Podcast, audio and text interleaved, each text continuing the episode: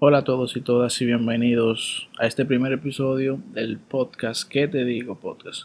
El cual se convertirá en tu podcast favorito. El tema de hoy es un interrogante, el cual yo me he venido haciendo hace alrededor de una, dos semanas. Y se le he planteado a varios amigos también, los cuales me dieron su opinión, que estaré leyendo textualmente. Y las preguntas son las siguientes.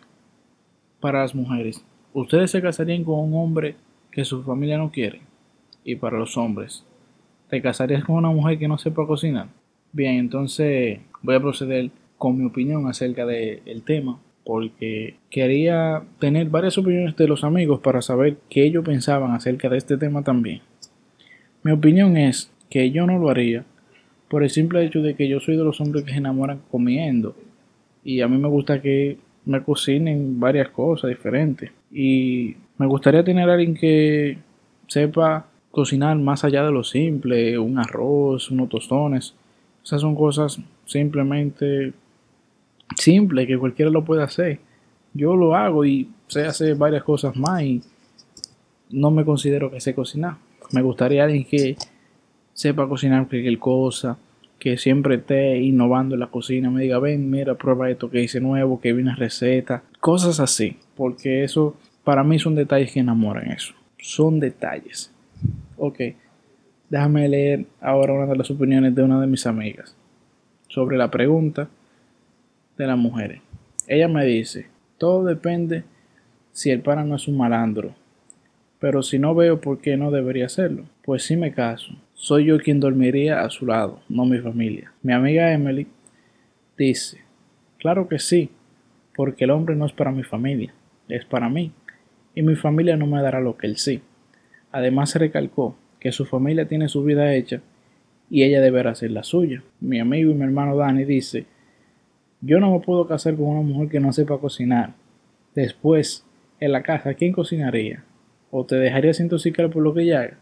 Imagínate llegar de trabajar y no encontrar nada de comer y tener que ponerte a cocinar algo para tú comer después de llegar cansado de trabajar, estaría fuerte, eso sí.